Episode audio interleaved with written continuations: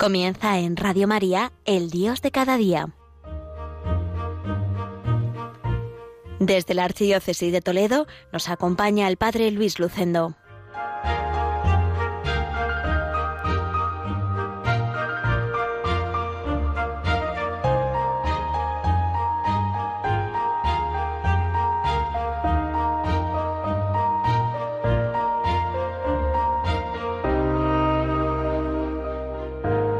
Queridos oyentes de Radio María, reciban todos un cordial saludo desde Villacañas en el programa El Dios de cada día de Radio María.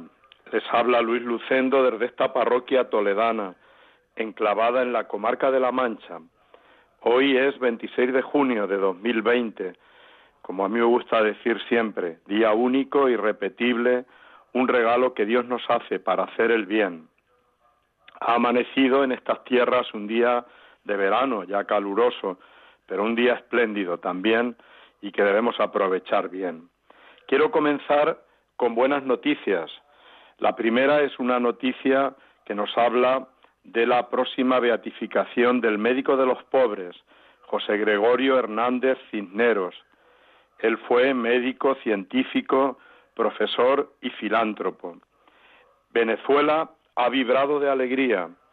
El himno nacional no se ha dejado de escuchar y las campanas no han dejado de repicar en Isnotú, en el estado de Trujillo, el día 19 de junio, el viernes pasado. En Caracas, el cardenal Baltasar Porras celebró la proclamación y en una rueda de prensa invitó a los venezolanos a participar desde sus hogares en una vigilia de oración y una misa de acción de gracias. Durante la rueda de prensa, el cardenal Porras celebró el ascenso a los altares del también llamado apóstol de la paz, como un reconocimiento a la devoción que millones de venezolanos le profesan desde su muerte, ocurrida hace casi 101 años, el 29 de junio de 1919. El Señor dijo el cardenal, ha estado grande con nosotros y estamos alegres, porque hoy la Iglesia Católica ha elevado a los altares al doctor José Gregorio Hernández, ese que llevamos cada uno de nosotros en el corazón, porque representa los mejores valores de nuestra identidad venezolana, del trabajo, de la superación, de lo científico, de la ayuda de los unos para con los otros, del progreso en todos los órdenes y porque es el que nos llama a todos a la paz y a construir la fraternidad en Venezuela. El beato José Gregorio se unirá a la lista de los médicos santos. San Lucas, el primero, saben que San Pablo le llamaba carísimo médico, no porque cobrara mucho, sino porque lo quería mucho. San Pantaleón, San Cosme y San Damián, San Blas, y más recientemente San José Moscati, Santa Llana Vareta, y tantos y tantos médicos y sanitarios que han dado lo mejor de sí mismos y que son ejemplos de santidad para los cristianos. Y hoy, con esta noticia, también seguimos orando por todos los médicos y por todos los sanitarios que también nos han dado recientemente y nos siguen dando un gran testimonio de entrega en sus trabajos. Esa es la primera buena noticia, pero hay otras buenas noticias y es la ordenación de sacerdotes en varias diócesis de España, a pesar de todo lo que hemos vivido, a pesar de que hemos vivido una época dura, están comenzando a tener lugar las ordenaciones en las diócesis españolas. Recientemente fueron ordenados 21 sacerdotes en la diócesis de Madrid. También en Toledo están previstas para el 19 de julio las ordenaciones sacerdotales de un ramillete de jóvenes. También he tenido noticia de ordenaciones en Córdoba y en Pamplona y realmente pues es una buena noticia, una gran noticia, porque hay jóvenes que siguen diciendo sí a Jesús para vivir este servicio a la Iglesia. Y quiero compartir como homenaje a estos jóvenes que van a ser ordenados sacerdotes algunas convicciones mías personales sobre el sacerdocio, de un cura que lleva ya casi 33 años como sacerdote, se han pasado rápido, aunque ha habido momentos de todos, difíciles y fáciles. Y quiero compartir este decálogo que son esas convicciones que yo tengo también como sacerdote. Primero, para un sacerdote la Eucaristía es fundamental. Cada misa celebrada es presencia viva de Cristo, banquete, alabanza, glorificación de Dios y memorial del sacrificio en la cruz. Segundo, la apasionante sacerdote, configurado con Cristo, cabeza y pastor, es ser puente, unir a los hombres con Dios y a los hombres entre sí. Es nuestra forma de ser sembradores de fraternidad y trabajar por un mundo mejor. Tercero, no se puede ser sacerdote sino dándose, entregándose, dando la vida cada día. La caridad pastoral es la forma que tenemos los presbíteros de vivir el mandamiento del amor. El celibato solo tiene sentido vivido desde este amor a los hermanos y desde un corazón entregado a Cristo, solo si ensancha el corazón. Cuarto, los sacerdotes debemos vivir la amistad con Cristo.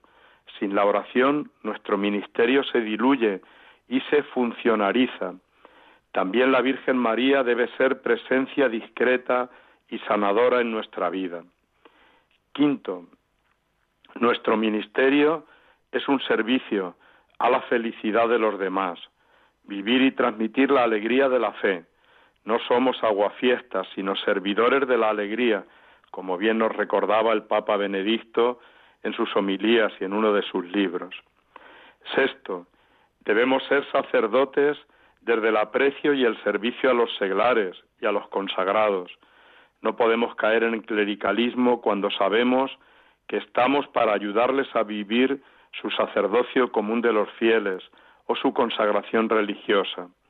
Con ellos somos cristianos, para servirles somos sacerdotes, no para servirnos a nosotros mismos. Séptimo, el estilo de vida sacerdotal debe estar lleno de sencillez, humildad y entrega desinteresada, como nos enseña Jesús, lavando los pies de sus discípulos. Nuestra meta no debe ser subir más, sino servir más. Octavo, el sacerdote se sabe llamado no por méritos propios, debemos ser conscientes de las propias debilidades y pecados. En primer lugar, para luchar contra ellos con la ayuda de la gracia, pero también para ser más realistas, más humildes y más comprensivos con los demás, y para crecer en agradecimiento al Señor. Noveno, no se puede ser sacerdote por libre, sino en comunión con el obispo y el presbiterio. Doy gracias a Dios por todos los hermanos sacerdotes con los que he vivido de cerca el ministerio sacerdotal en diversas parroquias y tareas.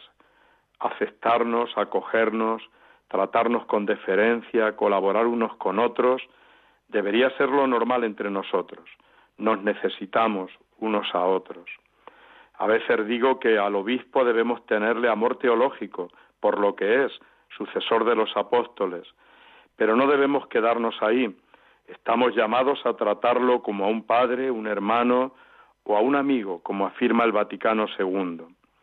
Nuestra obediencia como colaboradores necesarios del obispo debemos vivirla desde la sencillez, desde la madurez, la responsabilidad y la libertad interior para manifestar nuestras opiniones. Y décimo punto, en el ministerio del sacerdote lo más importante no es la tarea concreta, sino el amor y el sentido profundo de la entrega. La tarea puede cambiar, pero no importa si permanece el amor a Cristo y a los hermanos. Pues queridos sacerdotes, queridos jóvenes, ya diáconos que vais a ser pronto, pronto ordenados sacerdotes, recibid mi felicitación. Es una alegría para todo el pueblo de Dios estas ordenaciones que se están celebrando y que van a celebrarse en los próximos días. Oramos por vosotros y hacemos una pausa con una canción ya clásica, Tú has venido a la orilla. Es una canción que conocemos todos, pero en una versión también muy hermosa, que nos sirva de oración por los que van a ser ordenados sacerdotes y por todos los sacerdotes.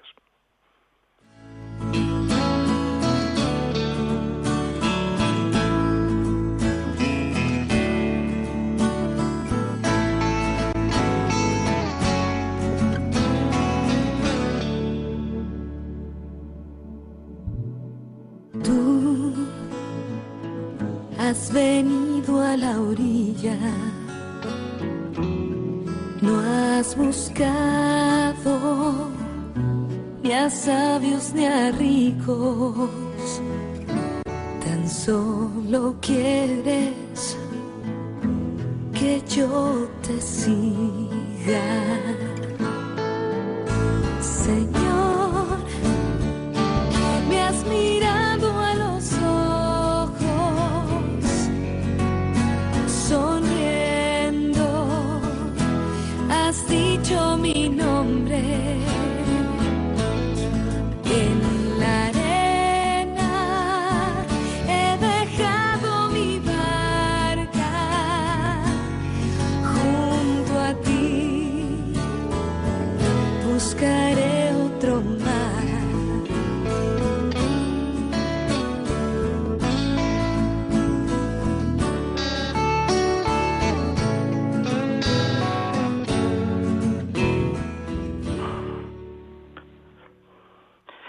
seguimos aquí desde Villacañas, en Radio María, en el programa El Dios de cada día. Hoy celebramos la fiesta de San José María Escribá de Balaguer. Su propuesta fue la santidad en la vida ordinaria. San José María llamaba a vivir la santidad en las tareas ordinarias, santidad en las cosas pequeñas, santidad en la labor profesional, en los afanes de cada día, santidad para santificar a los demás. Se lee en el número 813 de Camino, hacerlo todo por amor, así no hay cosas pequeñas, todo es grande. La perseverancia en las cosas pequeñas por amor es heroísmo. Y recordaba con frecuencia que la santidad se forja en lo cotidiano, en el cumplimiento de las obligaciones de nuestra vida corriente, en los deberes de Estado, en la profesión, en el trabajo, en la familia, en el trato social, en el propio sufrimiento y en el de los demás hombres, en la amistad, en el afán de realizar lo que es bueno y justo. A esa santidad, decía, estamos llamados todos. No debemos esperar a que se den en nuestra vida unas situaciones ideales o que Dios opere en ella mediante unas intervenciones especiales y milagrosas. El milagro, decía San José María, que os pide el Señor, es la perseverancia en vuestra vocación cristiana y divina, la santificación del trabajo de cada día, el milagro de convertir la prosa diaria en endecasílabos, en endecasílabos, en verso heroico, por el amor que ponéis en vuestra ocupación habitual. Ahí os espera Dios, de tal manera que seáis almas con sentido de responsabilidad, con afán apostólico, con competencia profesional. Y concluía que la santidad grande está en cumplir los deberes pequeños de cada instante. San José María empleaba como ejemplo para los cristianos que desean santificarse en su vida corriente los años de trabajo silencioso del Señor en Nazaret, la vida de Nazaret. Y el Papa Francisco nos ha hablado también de que es importante vivir la santidad en la vida diaria. El Papa Francisco la llama la santidad de la puerta de al lado y nos decía, todos estamos llamados a ser santos, viviendo con amor y ofreciendo el propio testimonio en las ocupaciones de cada día, allí donde cada uno se encuentra. Eres consagrada o consagrado, sé santo viviendo con alegría tu entrega. Estás casado, sé santo amando y ocupándote de tu marido o de tu esposa, como Cristo lo hizo con la Iglesia. Eres un trabajador, sé santo cumpliendo con honradez y competencia tu trabajo al servicio de los hermanos. Eres padre, abuela o abuelo, sé santo enseñando con paciencia a los niños a seguir a Jesús. Así Francisco, en su documento sobre la santidad, pone el ejemplo de una señora que va al mercado a comprar y le pasan varias cosas con ese lenguaje que tiene el Papa tan sencillo. Por ejemplo, renuncia a chismorrear, escucha con paciencia las fantasías de su hijo, reza el rosario con fe y conversa con cariño con un pobre en la calle. Son pasos hacia la santidad. Como decía el cardenal Bantuán, preso en las cárceles comunistas, vivir el momento presente colmándolo de amor. Aprovecho las ocasiones que se presentan cada día para realizar acciones ordinarias de manera extraordinaria.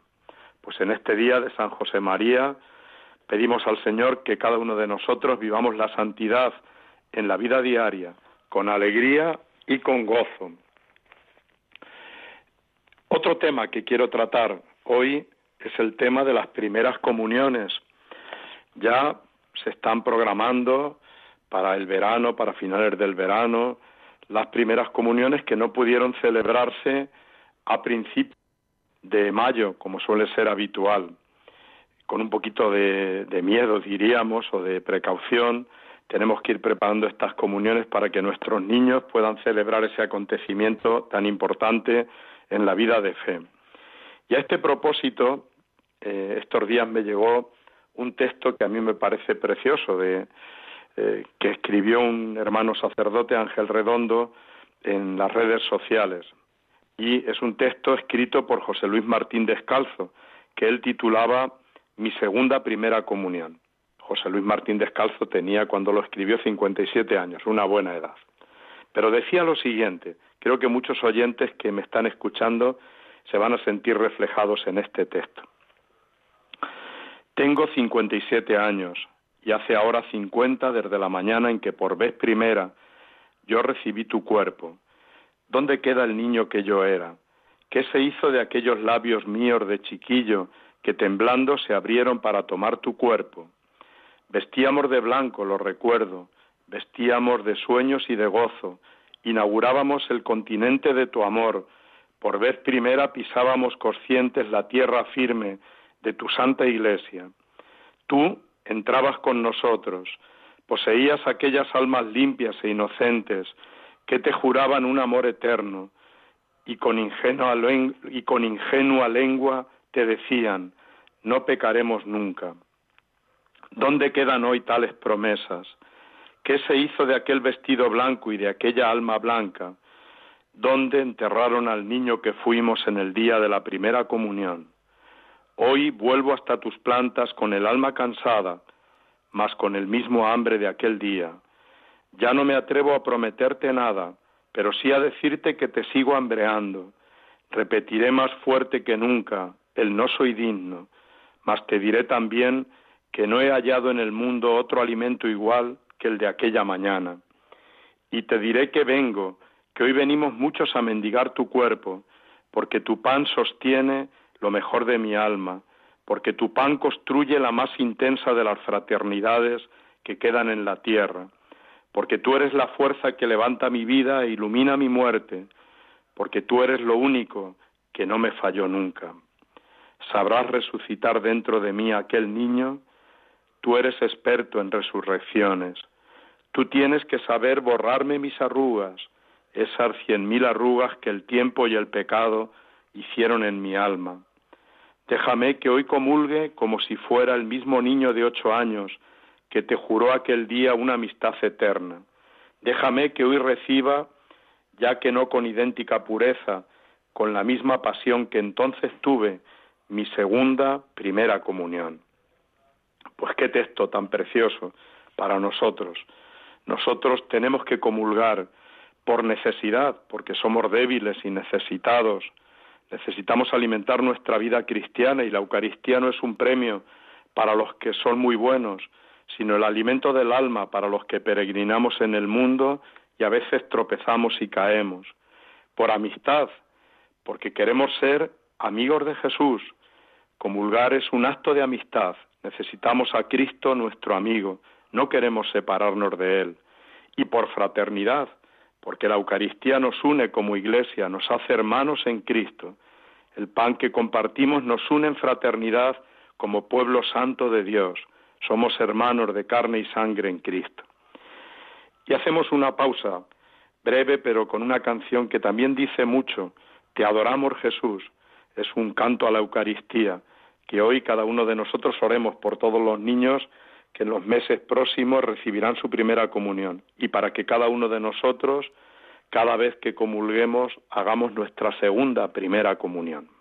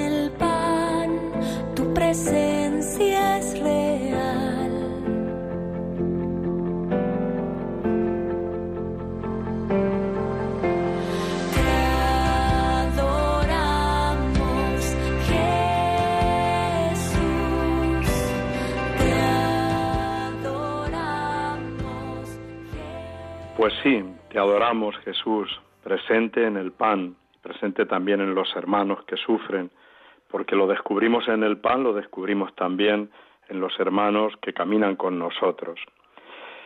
Estamos terminando el programa El Dios de cada día desde Villacañas. Me encuentro con muchas personas de mi parroquia que en esta etapa de vuelta a la normalidad, tras, tras estos meses duros, me dicen que en su corazón hay dos sentimientos. Por una parte alegría, porque parece que todo va mejor, pero por otra miedo, miedo a rebrotes, miedo a convivir, miedo incluso a salir de casa, incluso a encontrarse con otras personas en el supermercado en la calle. Creo que todos, en mayor o menor medida, compartimos esos dos sentimientos. Pero quiero regalaros una frase preciosa y llena de luz que el Papa Francisco dijo el pasado 8 de abril, en la fase más dura de la pandemia. Dijo el Papa, hay que pedirle con fe a Jesús que convierta nuestro miedo en confianza, nuestra angustia en esperanza y nos haga experimentar la cercanía de su amor infinito. El Papa nos propone tres remedios ante el miedo, la confianza, la esperanza y la experiencia del amor infinito de Dios.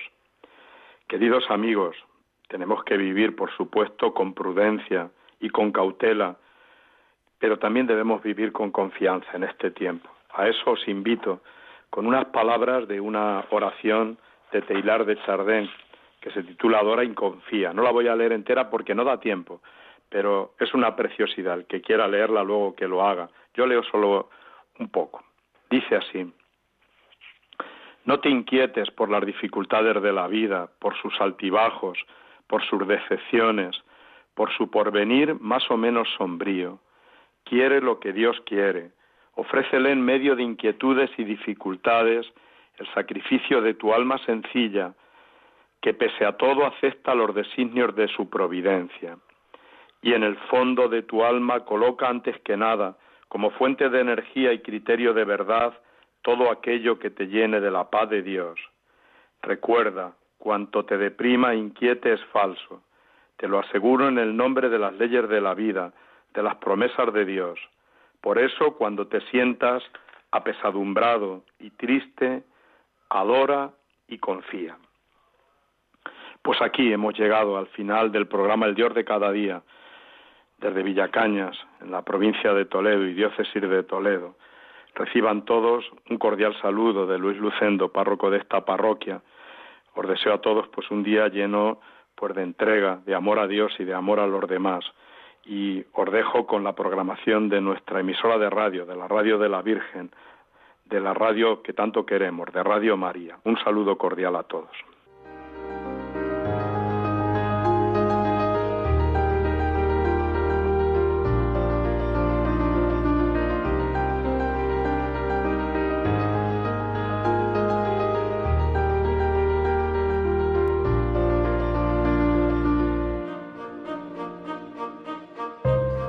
Finaliza en Radio María, El Dios de cada día, dirigido desde la Archidiócesis de Toledo por el Padre Luis Lucendo.